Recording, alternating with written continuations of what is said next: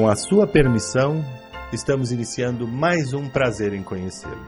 Olha, o homem é tão importante que Deus o fez à sua imagem e semelhança.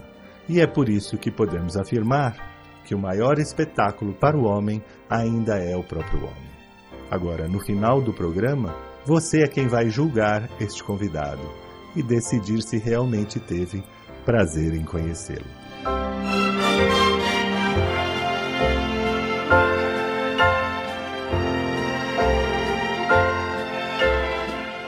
Brancato Neto apresenta Prazer em Conhecê-lo.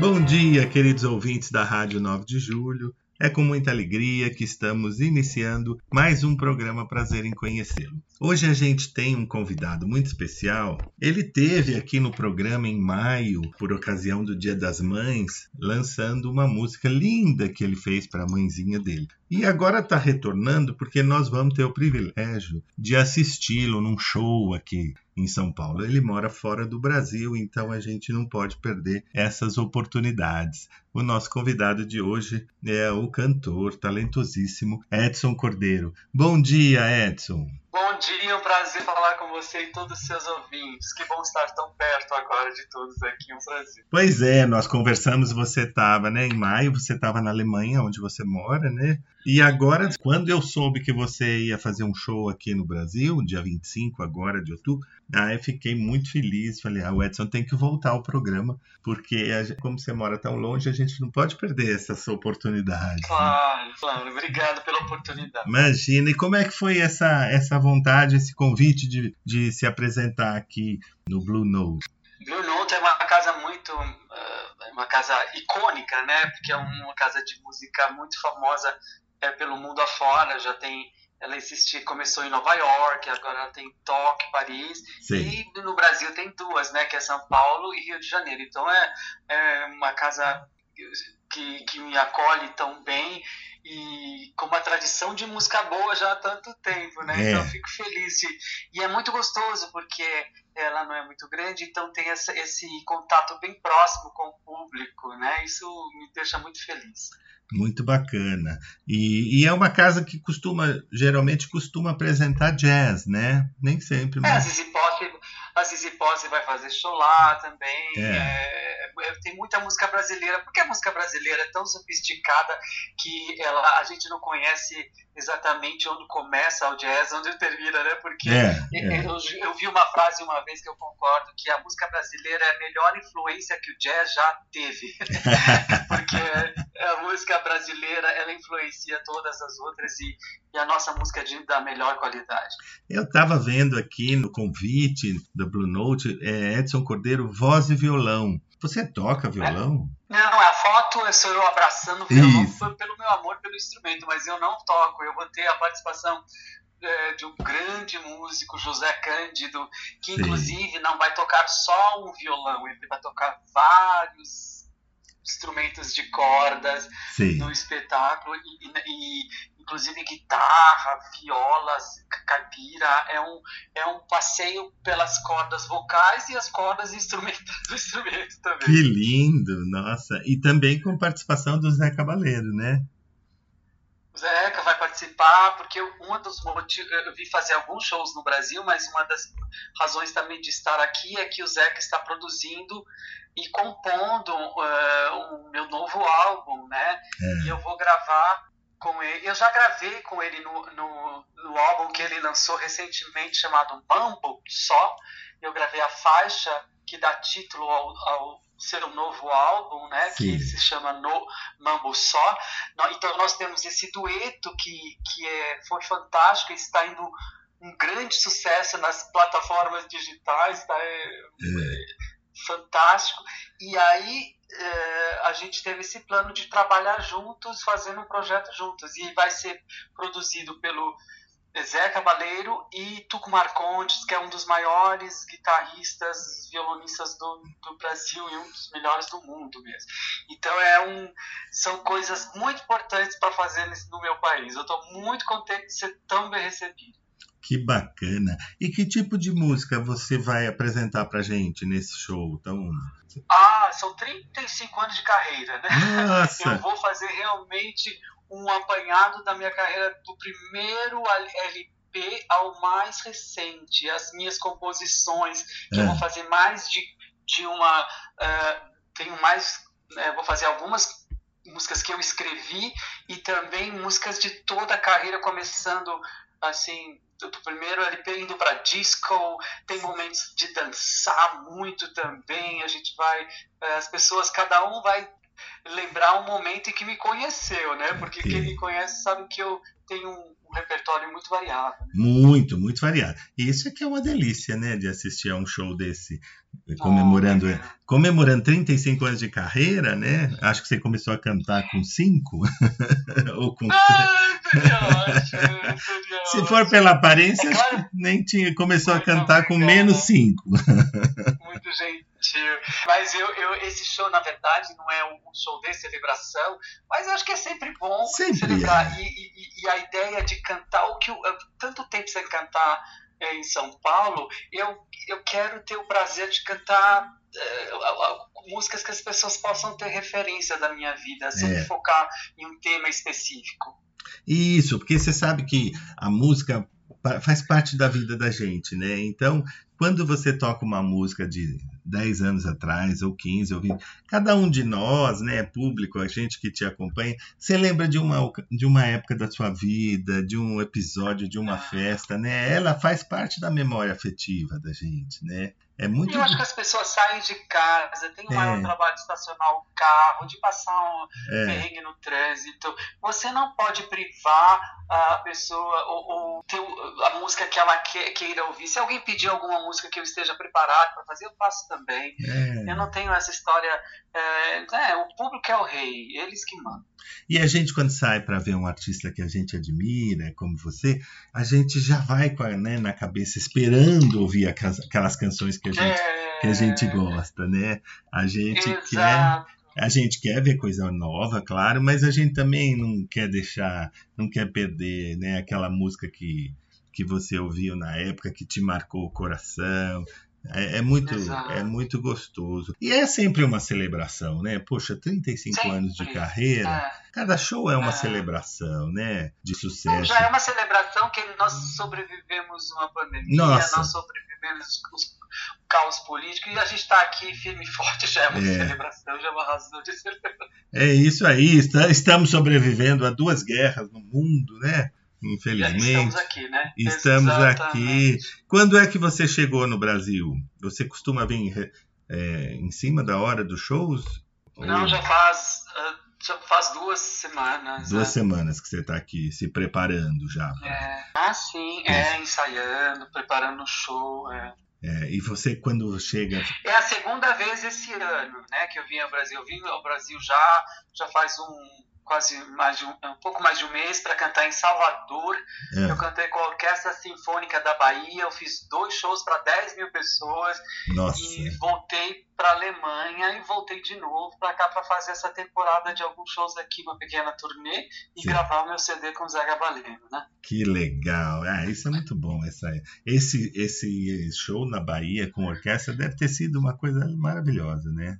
Foi triunfal, assim, porque cada noite com 5 mil pessoas. Nossa. Aí cantei de música barroca a Barbie Girl, entendeu? Eu cantei coisas assim. É, foi um, um, um, privilégio poder uh, vir para fazer um repertório tão variado, então, com uma orquestra tão importante como a Orquestra Sinfônica da Bahia, que foi uh, premiada como a melhor orquestra do Brasil esse ano. Vamos retomar só um pouquinho da tua história, né? Só para a gente relembrar.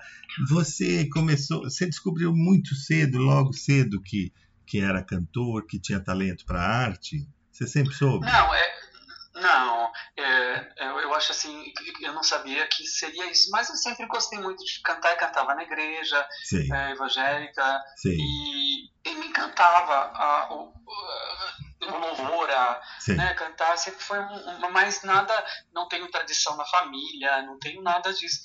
E não, aí eu pensei que seria ator, ator. me dediquei por muito tempo a, ao teatro é, e cantava, mas quando eu descobria o que eu cantava dessa forma, sempre iam me dando as coisas de cantar, né? Mas sim, sim. eu queria, na verdade, ser ator, mas cantando eu descobri que dá para fazer tudo, tá tudo aí na, na música, né? O teatro, Sim. o drama, e então fui enveredando pra, pela música assim mesmo, mas foi devagar, né? Não foi uma não foi um dom que me que definiu a minha vida tão tão rápido assim não foi não. você foi descobrindo. É o cantor ele a maioria dos cantores né dos bons cantores eles são mais do que são intérpretes né? O intérprete é, é um ator né quem tá Com quando certeza. você interpreta uma música você está atuando né é uma forma de, de atuar mesmo e tá eu muito... adoro eu acho que é, não sei quem separou e quando porque para mim tá tudo junto tudo né? junto sempre esteve e sempre estará. É, é arte, né? É, é, é arte, é artista. E isso é muito bom. Mas você chegou a ter outra profissão? Você chegou a trabalhar em outra área? Sim, sem ser... É, eu trabalhei marketing ah, é, no McDonald's. Eu fui gerente de marketing do McDonald's. Sério? E, é, e, achei que seria. Eu gosto muito de publicidade, eu, eu sempre foi uma coisa que gostei, mas é. nunca me, me, me, dediquei, nunca me formei nisso. E Aí com 15 anos eu fui fazer teatro com a, com a turma da Mônica, do Maurício de Souza, é. a companhia do Maurício de Souza, com dança, essas coisas todas. Muitos musicais. Viajei por vários países com o grupo Ornitorrinco do Cacá Rossel. Ah, sim. Cantor, só, é. Eu lembro do é, Cacá. É, foi o último espetáculo de teatro que eu fiz foi com o Cacá Rossel. E daí eu encontrei um meu empresário que, que me ouviu e falou vamos tentar fazer uma carreira de cantor e desde os anos 90 eu me dedico só a cantar. Sim, inclusive eu lembro bem que você fez, falando do marketing, você fez um comercial que ficou muito marcado, né? Eu só cantei, é interessante que é, foi tão forte foi. a minha voz nesse comercial que muitas pessoas acho que me viram no comercial do carro do Chevrolet, Chevrolet. Da, da, propaganda do, do cadete e falar, ah, eu te vi naquele comercial. Falei, ah, eu nem apareço no comercial, mas é que eh, mas foi, foi muito paralelo ao meu disco, né, é. que saiu junto e aí as pessoas e o meu empresário fez um bom trabalho de marketing para deixar claro que, que, que, aquela voz não era de uma mulher, era de um homem, porque era uma coisa muito nova um homem cantar é. Tão agudo naquele tempo, nos anos, no princípio, no início dos anos 90, né? É. é a publicidade é importante na minha vida, eu sou muito, muito grato, né? Porque nós temos a melhor publicidade do mundo também, também. comerciais maravilhosos e, e a gente tem vários exemplos de hits que aconteceram a partir de comerciais com cantores muito bons, né? Sim. Gilberto Gil, João Gilberto, é, é, Maria Rita recentemente, né? Ninguém né?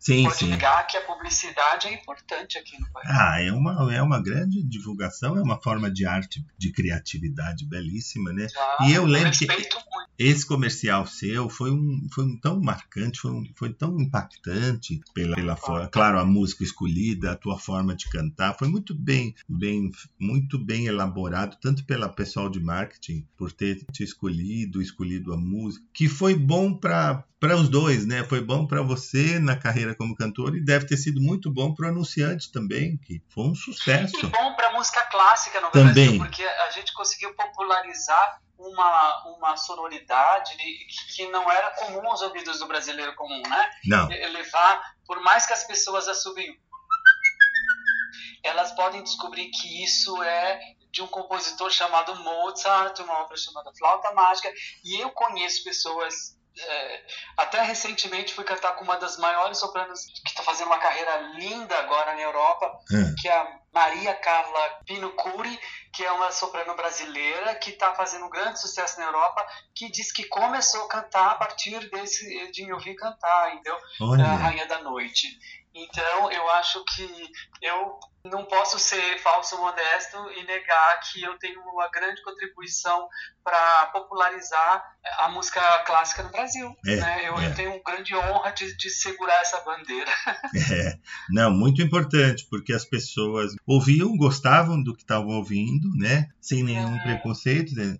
Isso também é um papel importante da publicidade, né? Trazer coisas, né? Trazer coisas que não são no nosso dia a dia e, e fazer com que o povo diga, ah, tá vendo? Isso é música clássica e é uma delícia de ouvir, né? É só uma questão da gente ter é acesso, não é chato, não tem nada demais, né? Porque existe... É lúdico, né? Pode ser lúdico. Claro, né? claro. E aí tem também, você que está na Alemanha, está perto, né? Conhece o, o, maestro André Rie, que também é um sucesso de, de público, divulgando, né? Popularizando música clássica e claro, orquestra. Eu tenho essa, essa carrego esse, essa medalha, alguma forma de medalha. Eu consegui fazer isso no meu país, que, é. que é, tantas pessoas diziam que eu tinha que sair do país para que isso acontecesse. Eu insisti em ficar no meu país. Claro. Eu realmente insisti, claro. porque tudo me levava a todas as, todos ao meu redor queriam me convencer que o Brasil não merecia é. e não entenderia e uh, subestima, subestimar-se, né? É. Eu acho que isso eu nunca subestimei a inteligência do público. O público é inteligente e o público merece o melhor. É isso mesmo. Isso eu acho tão importante, Edson, porque a gente está num, né, num momento nos últimos anos eh, em que as pessoas ficam oferecendo para o nosso público só aquilo que elas acham que o público vai gostar e, como você disse, e subestimando. Quando você dá uma coisa boa, você oferece uma coisa boa, sempre vai ser sucesso. O público sabe o que é bom. Não tem esse preconceito de música, ah, o brasileiro não gosta disso ou daquilo, não gosta de musical. Não, gosta, todo mundo gosta de coisa boa, né? E... Isso às vezes vem, inclusive, do lado errado da Sim, história. Claro. As pessoas mesmo, algumas pessoas que fazem essa música querem achar que isso pertence a um clube é, seleto é. Que, as, que não deve ser invadido por ninguém, é. só para poucos. É. Eu não acho isso. Não, e, não. e essa é a minha, a minha missão. Né? E muitas vezes quem responde por essa indústria né, de, de, de público, de, de popularidade, é, acha mais fácil oferecer coisa ruim, né, coisa simples, é, porque tem esse snobismo, essa, né, essa falta de, de entendimento. Ah, o público não vai gostar. Vai gostar. Olha, eu tenho trazido aqui no programa muita gente, trouxe uma maestrina outro dia, dizendo que foi em comunidade se apresentar e as pessoas adoraram uma orquestra, adoraram ouvir uma música, sabe? As pessoas simples não quer dizer nada. Quando a coisa é boa, é só uma questão de dar oportunidade para. Você tem razão. Né? Que, que, coisa linda. Crianças de comunidade adoram é, um instrumento, adoram música clássica. Aliás, a música clássica a gente considera clássica hoje, mas na época era popular, né? Claro, claro. Ela foi feita para as pessoas, não foi feita. Isso é, eu acho que é um pouco de ranço ainda que nós temos, essa coisa de classe, de, de, de que ópera é para gente chique, música clássica Exato. é para fulano. Tem gente que nem, que nem entende, não tem nem a cultura necessária para gostar, né? E finge que gosta só porque acha que é chique, né? Exato, é. Isso é tão fora de moda. De clássico como o melhor. O claro, claro. O clássico, o clássico do samba, o clássico do choro. Sim, claro. Entendeu? O clássico, é. O clássico é, é tudo que, que pode, que é feito com, é, né, de, com grande inspiração, com grande, claro. com grande é, respeito sempre...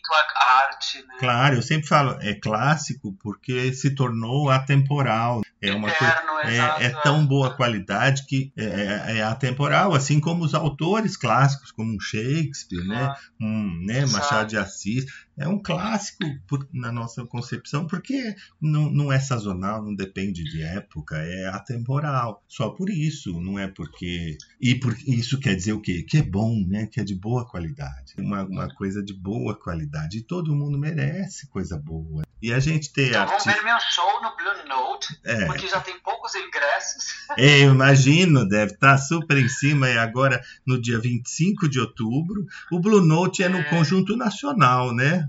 É no Conjunto Nacional, na Avenida Paulista, Paulista. é no último andar. É. Aí que delícia, é um lugar fácil acesso, central e. É, metrô por tudo quanto é lado. Tudo quanto é lado. É, eu queria muito te agradecer, viu, Edson, por essa. Eu que agradeço, querido. E aí tem shows também, quem, quem me acompanha no Instagram vai ver que eu vou fazer shows em Sorocaba, Ótimo. em Ribeirão Preto também, vou estar no interior de São Paulo. Mas Você as sabe... datas eu não lembro de cor agora, mas quem, quem puder me seguir no Edson Cordeiro Oficial vai ficar sabendo de tudo lá. Isso, você sabe que nós temos um público muito forte no interior todo do estado de São Paulo, né? Oi, que e maravilha. Nós temos uma audiência muito grande. Então, olha, gente, se você. Primeiro, pessoal que puder, corre aqui para São Paulo, se conseguir ingresso, corre aqui para ver o Blue Note. E também vai ver, vamos acompanhar, né? Eu te acompanho, vamos te assistir essa oportunidade que a gente tem. E a, a música faz tão bem para a alma da gente, né? A gente está num momento tão triste aí assistindo uma guerra, duas guerras, aliás.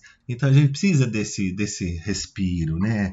E ver um, um cantor, um artista como Muito você obrigado, e ouvir coisa boa. Eu agradeço oportunidade. Ah, dá um respiro, porque né, o dia a dia não tá fácil, né? O mundo ah. não tá, né? Tá com muitos problemas. A arte existe para que a verdade não nos destrua, então é por isso que eu tô aqui. É, que coisa linda, é verdade. que coisa linda. Eu conversei com esse grande artista e grande brasileiro, que é muito importante. Muito obrigado. Porque quando você está aqui, honra. você está aqui, você está incentivando o nosso país, e quando você está fora, você está nos representando, levando o Brasil, que também é uma tarefa muito importante, né? O, o, muito obrigado. o europeu saber, olha, esse é brasileiro, olha que, né, que talento, que mostrar que a gente também tem muita gente boa, muito artista bom, né? né?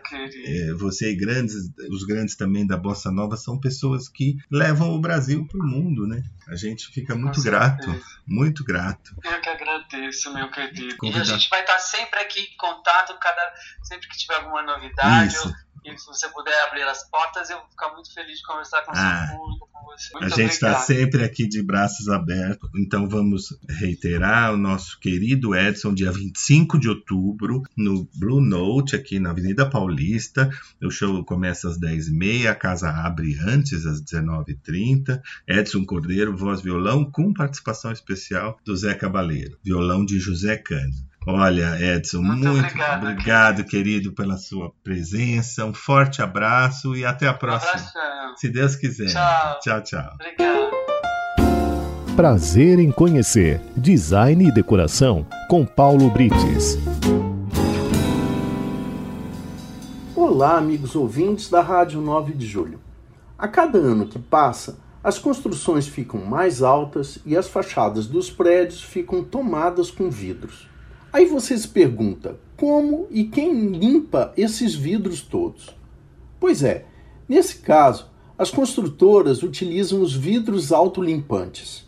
O vidro autolimpante é um tipo de vidro especial projetado para minimizar o acúmulo de sujeiras, manchas e resíduos na superfície do vidro. Ele utiliza uma combinação de revestimentos e tratamentos que permitem que a água da chuva e a luz solar removam efetivamente a sujeira e as partículas da superfície do vidro, mantendo-o mais limpo por muito mais tempo. O vidro autolimpante surgiu no mercado no início da década de 2000, mas a pesquisa e o desenvolvimento dessas tecnologias começaram muito antes. As primeiras pesquisas datam das décadas de 70 e 80 foi apenas após muitos anos de pesquisa e desenvolvimento que os produtos comerciais começaram a ser disponibilizados para uso em aplicações práticas como janelas de edifícios e vidros automotivos. Os vidros autolimpantes geralmente consistem em duas características principais: o vidro com revestimento hidrofílico que faz com que a água da chuva forme uma película fina e uniforme na superfície do vidro, em vez de formar gotas. Essa película de água ajuda a arrastar a sujeira, poeira e outras partículas, facilitando sua remoção pela ação da gravidade. Isso é conhecido como efeito perlização. E também o vidro com revestimento fotocatalítico, que usa a propriedade da luz solar para quebrar partículas de sujeira na superfície do vidro. Isso ajuda a manter a superfície do vidro mais limpa e reduz a necessidade da limpeza manual. Os vidros autolimpantes são frequentemente usados em aplicações como janelas de edifícios, fachadas de vidro, clarabóias, vidros de automóveis e painéis solares. São especialmente populares em locais onde o acesso à limpeza é difícil ou caro, pois reduzem a frequência necessária da limpeza manual Embora os vidros autolimpantes possam ajudar a manter as superfícies de vidro mais limpas por mais tempo, eles não são completamente livres de manutenção e ainda podem acumular sujeira ao longo do tempo.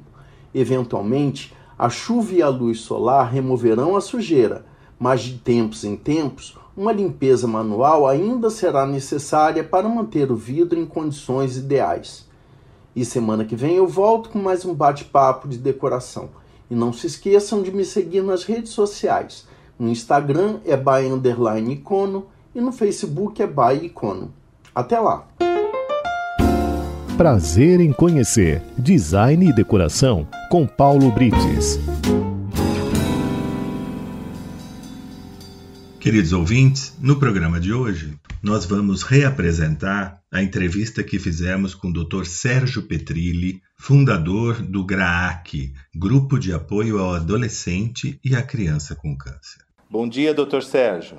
Bom dia, como vai, Brancato? Tudo bem com vocês? Tudo bem, graças a Deus. E com você, como vai? Também, estamos aqui, graças a Deus, tudo bem. Ótimo. Como é seu nome completo? É Antônio Sérgio Petrilli. Certo. Você é casado? Sou casado. Tem filhos? Tenho dois filhos e já tenho quatro netos. Ah, que belezinha, que delícia. E os seus filhos também seguiram a, a área da medicina? Ah, o meu filho é ortopedista e a minha filha é psicóloga. Ah, que bacana. Todos na área de saúde. aí. E você é médico oncologista? É, eu, eu primeiro fiz pediatria, né? Eu sou médico pediatra. Certo. E aí dentro da pediatria, Certo. eu fui para os Estados Unidos e fui me especializar em oncologia pediátrica, que é a parte de câncer de criança e do adolescente, né? Então eu faço mesmo é, a parte de oncologia pediátrica, mas eu tenho consultório de pediatria geral há muitos anos. Certo. Como é que surgiu essa ideia? Como é que surgiu o GRAAC? Então, a situação no GRAC, eu, eu trabalhei muitos anos no Hospital do Câncer, né, no AC Camargo. Certo. E eu tinha começado junto com o professor Alois Bianchi, que era um pediatra oncologista, e naquela época as chances de cura das crianças eram muito pequenas, né? A gente praticamente todas as crianças morriam. Sei. E aí, em 78, eu fui para os Estados Unidos com minha mulher, meus filhos, e fiquei um ano treinando num hospital em Nova York, no Memorial Sloan-Kettering, né? Sim. E lá a gente começou a aprender que existia muitos outros recursos para poder oferecer para tratar a criança com câncer e melhorar muito as chances de cura.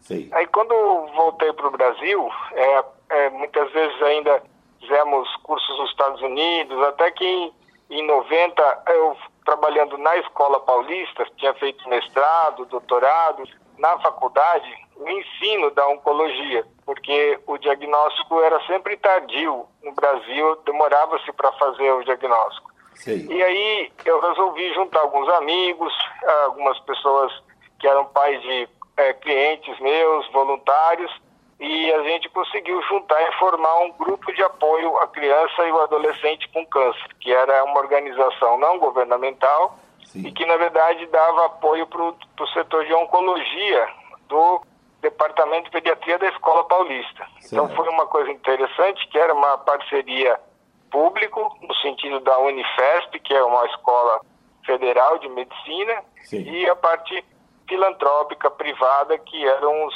eh, voluntários e empresários que nos ajudavam, para poder montar um serviço e começar a atender criança com câncer no Hospital São Paulo no começo. Certo. A gente, depois disso, então, foi crescendo, né? Como é, começou a dar certo, É. muitas pessoas começaram a nos ajudar, nós começamos a ter maior número de pessoas que se envolviam juntos, e a gente, então, chegou numa situação que tivemos a possibilidade de construir um prédio. para poder entrar nisso. Os primeiros serviços que nos ajudaram muito foram pessoas do Banco Safra, pessoas do grupo naquela época que trabalhava com McDonald's, a gente tinha o Mac Dia Feliz, um dos primeiros, vieram para a gente, Sul América, uma, uma, série de doadores e principalmente o grupo Orsa, que era um grupo é, liderado pelo Sérgio Amoroso, e a gente depois, capitaneado pelo Dr. Jacinto Guidolin, que era um engenheiro, a gente começou a pensar num, num prédio, numa obra. Sim. E foi captando recursos que a gente acabou construindo o primeiro prédio, que ficou pronto em 98. E aí se conseguiu o grande sonho que era ter o hospital bastante movimentado, bastante atualizado, podendo prestar serviço para a criançada menos favorecida que vinha de todos os lugares do Brasil. E a gente conseguiu caminhar por aí. Doutor Sérgio, hoje você atende em, em média quantos pacientes? No o hospital nosso, né, ele, ele tem um número muito grande de, de consultas, são, são perto de é, é, o, o, número de pacientes em torno de 7 mil pacientes por ano. Então é uma, por exemplo, do, da UBS, da Unidade Básica de Saúde, com caroço no pescoço, até a criança que chega com uma, um tumor na barriga, todos, todos esses diferentes crianças. E hoje a gente tem então, um número muito grande de pacientes que são atendidos lá no GRAAC, sendo que basicamente é, 70% dessas crianças é, são câncer quando chegam para o hospital e 30% não são câncer. Então a gente devolve para a comunidade para poder realmente seguir num tratamento que não é o tratamento do câncer. Né? Certo. A medicina avançou muito, né, doutor Sérgio? Exatamente. E a nossa grande alegria é que nós temos acompanhado essa evolução, né? Sim. O hospital, ele pôde continuar for, formando um segundo prédio, né? Nós ganhamos um terreno da prefeitura também é. e incorporou ao primeiro prédio, que tem 2.400 metros quadrados, perto de mais é, 2.500 metros.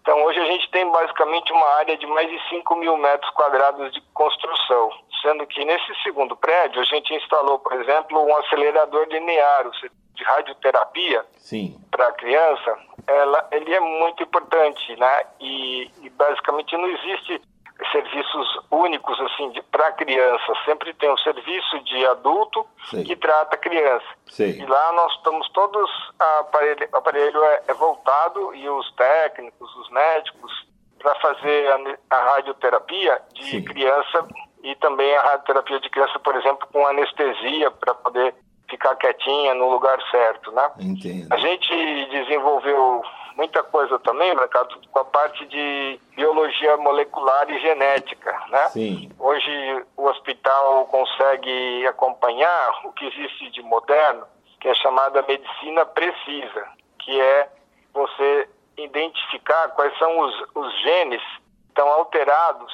nas células tumorais.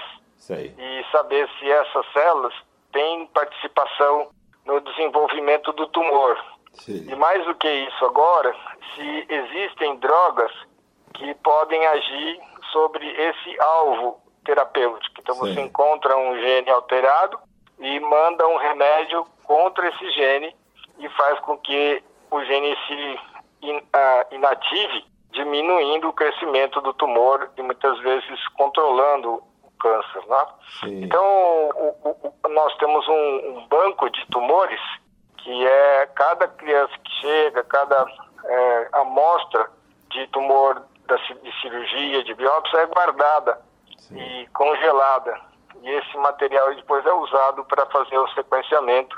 Sim. E essa é uma das coisas que a gente se orgulha muito de ter no hospital, que é poder identificar o, a parte molecular dos tumores da criança. Certo, quer dizer, na verdade a gente tem um. É, é um orgulho para nós brasileiros, né, doutor? Porque não é só uma, um assistencialismo, né? não é apenas um hospital que atende, mas é um hospital de ponta, né? de tecnologia. É isso mesmo, é isso que a gente, que é o que você disse exatamente. A gente sempre, é, a, apesar de sempre se preocupar com a parte de da Vale Transporte, alimentação, sim, sim. fornecer o remédio, porque a nossa população é uma população muitas vezes mais carente, a gente hoje tem condições de oferecer o que existe de mais moderno, todas as chances possíveis de cura para criança, sabe? Exato. Por exemplo, um exemplo interessante são os retinoblastomas, são os tumorzinhos que tem dentro do olho. Sei. E essas crianças no passado tinha que tirar o olhinho para fora, né? Tira, fazia a extração do olho. Sim. E a criança ficava sem a, visão. sem a visão. E muitas vezes, quando chegava avançado, entrava pelo sistema nervoso e muitas vezes você perdia a criança. Nossa. Hoje é possível fazer lá no GRAAC a quimioterapia que é feita com um colega que funciona assim a artériazinha aqui na região femoral, perto da região inguinal, Sim. e faz como se fosse um cateterismo Sim. e leva o catéter até dentro do olhinho da criança. Sim. E ali, esse catéter serve para injetar quimioterapia e que essa quimioterapia destrói o tumor de uma forma muito intensa. E isso faz com que muitas vezes o, o tumor seque né, com a quimioterapia e como ele diminui, muitas vezes a criança volta a enxergar. Então, existem muitos casos em que você mantém o olho e mantém a visão e essa criança também tem a chance de estar viva, né? A gente tem lá no hospital um cuidado muito grande na maneira como a gente assiste a criança, né? Sim. Como a gente chama de tratamento integral. A parte emocional, a parte de lúdica da criança, diminuir assim a, o peso da doença e do tratamento sobre a criança, para que ela possa realmente fazer com que ela se curando possa ser reintegrada na sociedade civil da melhor maneira possível. Né? E é por isso que a gente tem voluntários lá no serviço, um número grande. A gente tem o grupo de psicologia, de enfermagem, tem a parte de nutrição e nós temos chance de é, fazer com que o hospital seja um hospital bem amigo da criança, assim, em que a criança chegue e seja atendida de uma forma fraterna e que ela possa realmente é, aceitar bem o tratamento, que muitas vezes dura perto de um ano, não é? Então, se você não faz um ambiente bom, muitas vezes as crianças, as famílias desistem do tratamento. É. E no passado isso acontecia. E hoje praticamente é zero a é. chance de é, a chance de Abandono. desistência, né? Desistência. É, doutor Sérgio, e a criança ela reage melhor do que o adulto, psicologicamente falando? Existe alguma, alguma diferença? Então, na, é, é, é, sempre muito individual, né? Hum. Mas a, a, grande massa das crianças, elas, elas aceitam bem a, o tratamento, né? Sim. Você fazendo uma coisa com enfermeiras que são habituadas a lidar, com médicos e grupo de pessoas que sabem é, entender o que tem que ser feito, é, é uma coisa que muitas vezes é, é uma maneira de preparar. É, o adulto, é, a gente sabe que muitas vezes tem mais depressão, tem Sim. mais revolta, é, Sim. são situações um pouco difíceis. As crianças, na maioria das vezes, isso entendem logo o que tem que fazer e, e aí vão se sentindo melhor à medida que o tratamento vai passando. Sim. e acaba aceitando. Mas o hospital tem que ajudar muito isso, né? Sim. Você vê algumas situações, eu, por exemplo, sou especialista em tumores no osso, né? no sarcoma, e às vezes você tem garotos, garotos 14, 15, 16 anos, a idade média do osteosarcoma, Sim. que é um tumor que dá no fêmur, dá na tíbia, dá no úmero, Sim. e na perna, no braço, né? E esses casos, algumas vezes, tem que amputar a perna, porque chega muito avançado o tumor. Né? Sim. Começa com uma dorzinha e a família às vezes pensa que foi uma batida ou jogando bola ou machucou e muitas vezes chega muito avançado. Sendo que atualmente a gente consegue, fazendo quimioterapia pré-operatória, diminuir o, o tamanho do tumor, Sim. de modo que os cirurgiões consigam ressecar o osso, onde está o tumor, Sim. e colocar próteses de metal, de com isso a criança fica com a perninha, né? Sim. Mas é sempre muito duro lidar com a parte emocional Sim, de certeza. saber que tem dúvida se vai amputar, não vai, para um adolescente né, que está formando a imagem dele Sim. E, e nessa idade, na é verdade. E, Com certeza. E, mas a gente hoje tem um, esse grupo, enfermeira, clínica, psicóloga, todo um grupo médico, cirurgião preparado para ir conversando com a criança para que a cirurgia seja melhor aceita. Sim. Doutor Sérgio, você acha que o nosso, nosso inimigo, digamos assim, ainda é a, o diagnóstico tardio? Eu acho que sim, ainda demora muitas vezes essas crianças serem é, é, diagnosticadas. O que eu posso dizer de uma coisa boa é que vem melhorando, ah, sabe? Sim. Não é uma coisa assim que já está como alguns países que têm uma assistência médica maior, sim. mas muita gente já fala mais em questão de tumor, em questão de, de câncer, em questão de sinais e sintomas. Sim. Porque os sinais e sintomas do câncer da criança são muito parecidos com os cânceres, do, com sintomas de doenças benignas, né? Ah, então, uma sim. criança com dor de cabeça, barriguinha grande, dor no osso, pálida, palidez, manchas roxas no corpo, tudo isso são, às vezes, sintomas que muitas vezes fica parecendo que é de uma doencinha comum. E a gente sempre diz, né? É claro que a doença comum é muito mais frequente, mas se não melhorar, Exato. se não diminuir, tem que procurar o médico, o posto de saúde ou um hospital especializado até que seja bem feita o diagnóstico, ou tirando um pedacinho para examinar na patologia, Sim. ou antes disso fazendo uma tomografia, uma ressonância, para ter certeza do que se trata, na verdade. Claro, porque são. Às vezes a criança fala, ah, tô com uma dor no braço ou na perninha. Às, às vezes a gente falava antigamente, ah, é do, do crescimento, ou deu uma batida, né? Isso. A... Então, o que, o que a gente fala é assim, não, não é toda primeira dor que a gente tem que sair correndo. Certo. Mas se essa dor é uma dor que fica re repetindo, se às vezes a criança acorda à noite com dor na Certo. perna, no braço, se a hora que vai descer da cama protege a perninha, não mostra mesmo que está doendo, tem que valorizar e tem que procurar um médico para fazer uma investigação, sem dúvida. Né? Sem dúvida. Hoje o sistema de saúde também melhorou muito. Essas UBS, né, Unidades Básicas de Saúde, Sim. elas têm um sistema de atenção à criança que cada dia melhora.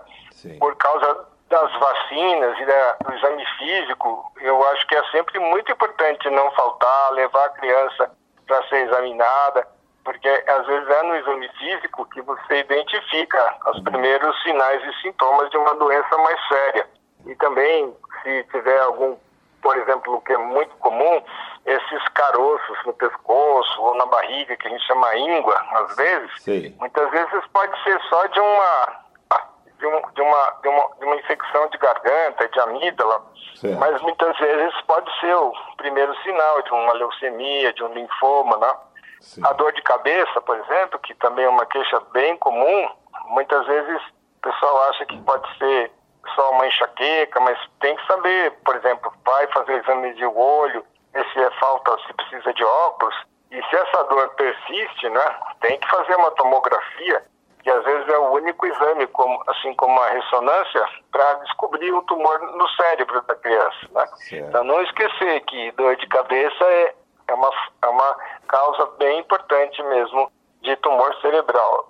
É É só lembrar que a leucemia, por exemplo, que é, é o câncer mais frequente, pode se manifestar desde uma febrinha baixa, a criança que não tem mais tanta disposição, tem dorzinha nas articulações, no joelho, no cotovelo, começa às vezes a ter mancinha roxa no corpo, Sim. tem às vezes a barriguinha crescida por causa do baço, do fígado. Sim. E isso tudo tem que ser feito o exame de sangue para ver que encontra alguma alteração. Certo. E o diagnóstico mesmo completo é feito com mielograma, que é a retirada do líquido do, do tutano do osso, da medula óssea. Da né? medula óssea. E que aí é o- onde a medula pode ser infiltrada pelas células da doença. E aí isso é uma coisa muito importante para a população saber, né? Porque às vezes as pessoas é, meio que ficam sem ter ideia de que o, o câncer é uma doença democrática, né? Pode dar Sim. qualquer pessoa. E, e, hoje, por exemplo, leucemia sendo feito o diagnóstico, uma leucemia linfóide, tem mais de 75% de chance de cura. De cura. Com, com qualidade de vida ótima. E hoje o, o tratamento, a grande parte, é feito em ambulatório. As pessoas às vezes vão para a escola, vão lá tomar quimioterapia. Sei. É uma mudança muito grande, né? Porque hoje temos remédios para vômitos muito potentes. Então as coisas estão caminhando, como você falou, muito, muito bem mesmo. Doutor Sérgio, quer dizer que o, o tipo de câncer mais comum infantil seria a leucemia?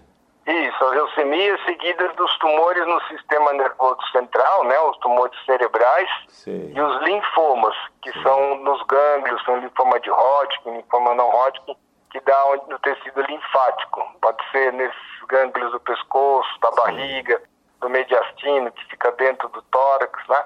Certo. E que tem, é, os três são. Mas a gente tem tumor de criança no rim, tem tumor no fígado, sim, sim. tem tumor no olho, né? tem tumor num lugar que chamamos gânglios é, simpáticos, que dá o um neuroblastoma, certo. e tumores ósseos, tudo isso nas partes moles, os tecidos musculares. Então, são diferentes dos tumores de adulto. Certo. O adulto são mais os carcinomas, né? Que são mais os cânceres de mama, de pulmão, certo. de vias urinárias. Mas é, o importante é a gente ficar atento, né? Porque às vezes a gente acha que criança, por ser jovem, não tem doença nenhuma, né? Nunca é, é nada. Mesmo, né? E, e na maioria das vezes não é mesmo, né?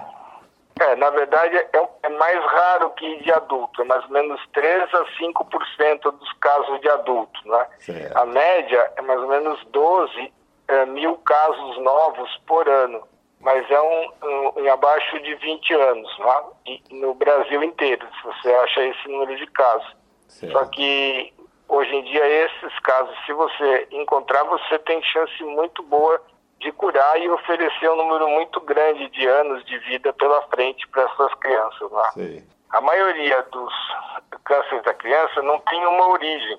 Ele, por exemplo, o câncer de adulto tem a ver com se você fuma, se Sim. você tem um hábito de vida diferente que o outro, né? Maus é, hábitos, se tem, né? se toma sol, tem os fatores externos que aumentam o risco de melanoma, é, conforme algumas substâncias tóxicas que pode dar câncer de intestino. A criança, na verdade, a maioria dos cânceres são causados pela divisão celular anômala, né? Ela Sim. erra na hora que vai formar a outra célula cromossomos se modificam de posição Sim. e podem formar os proto-oncogenes ou alguns genes que são aqueles que são capazes de acionar o tecido e fazê-lo multiplicar e essa célula tem uma vantagem e começar a proliferar e formar um tumor. Certo. A grande maioria é por quebra mesmo de cromossomos. A gente chama de mitoses erradas, vão dar translocações ou dão é, algumas mudanças de fusões de genes que acabam fazendo com que a célula fique uma capacidade muito grande de se proliferar e forma o tumor. Né? Mas elas também se dividem muito rápido e por isso a quimioterapia age muito bem contra elas, fazendo com que elas se tenham mais chance de curar. Para a gente hoje, a gente atende todas as crianças, porque Sim. a gente fez um novo, uma nova ala no hospital para atender também é, os quartos com, com acompanhante de convênio e que nos ajudam também a sustentar o hospital, né? E, e, também é uma área que ficou muito bonita, então a parte de hotelaria está muito boa certo. e toda a parte de imagens, a parte de laboratório, é, a gente está podendo também atender alguns convênios. Isso mais as doações, mais o que vem do SUS, mais os nossos eventos e as atividades é que fazem que a gente possa manter esse ritmo de estar estudando cada vez mais, como a gente tem um laboratório de biologia molecular e genética lá que é extremamente avançado, Sim. com um, parcerias internacionais que trazem que há de melhor no mundo para as nossas crianças.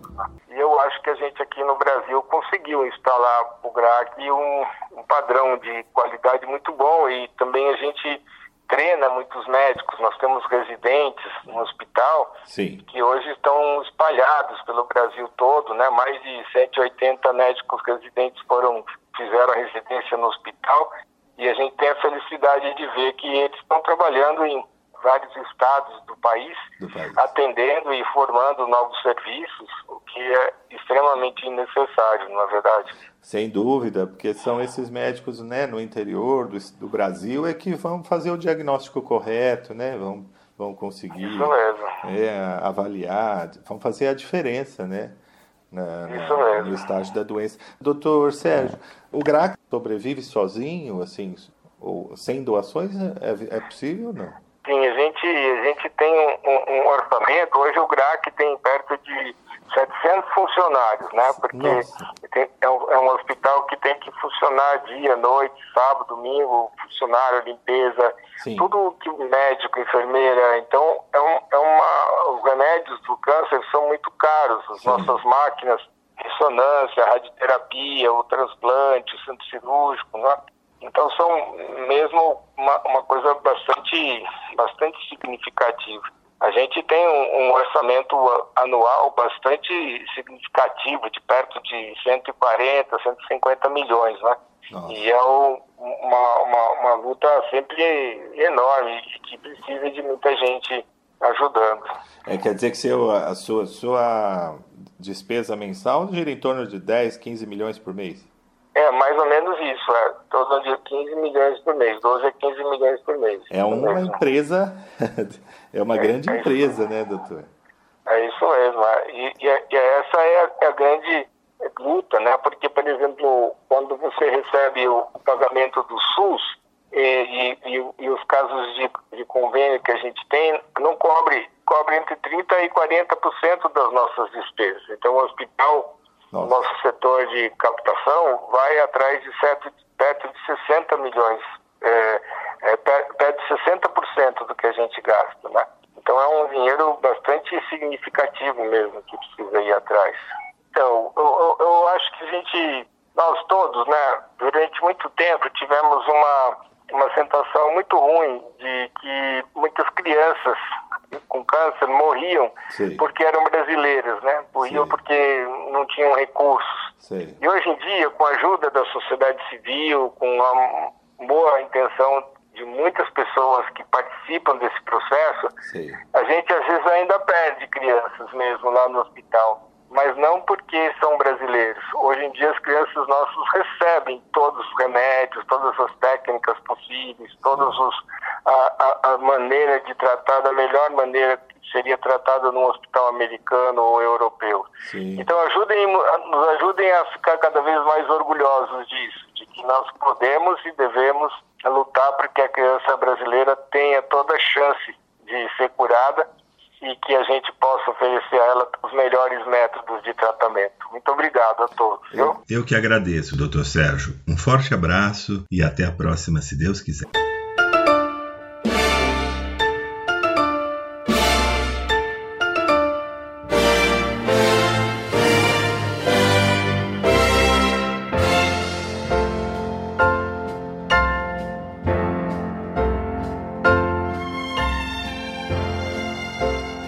Chegamos ao final do prazer em conhecê-lo de hoje.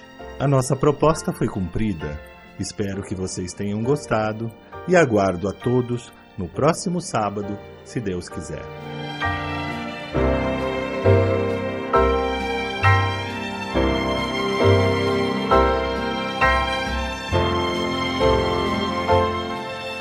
Prazer em conhecê-lo, com Brancato Neto, todo sábado, das sete e meia às nove da manhã.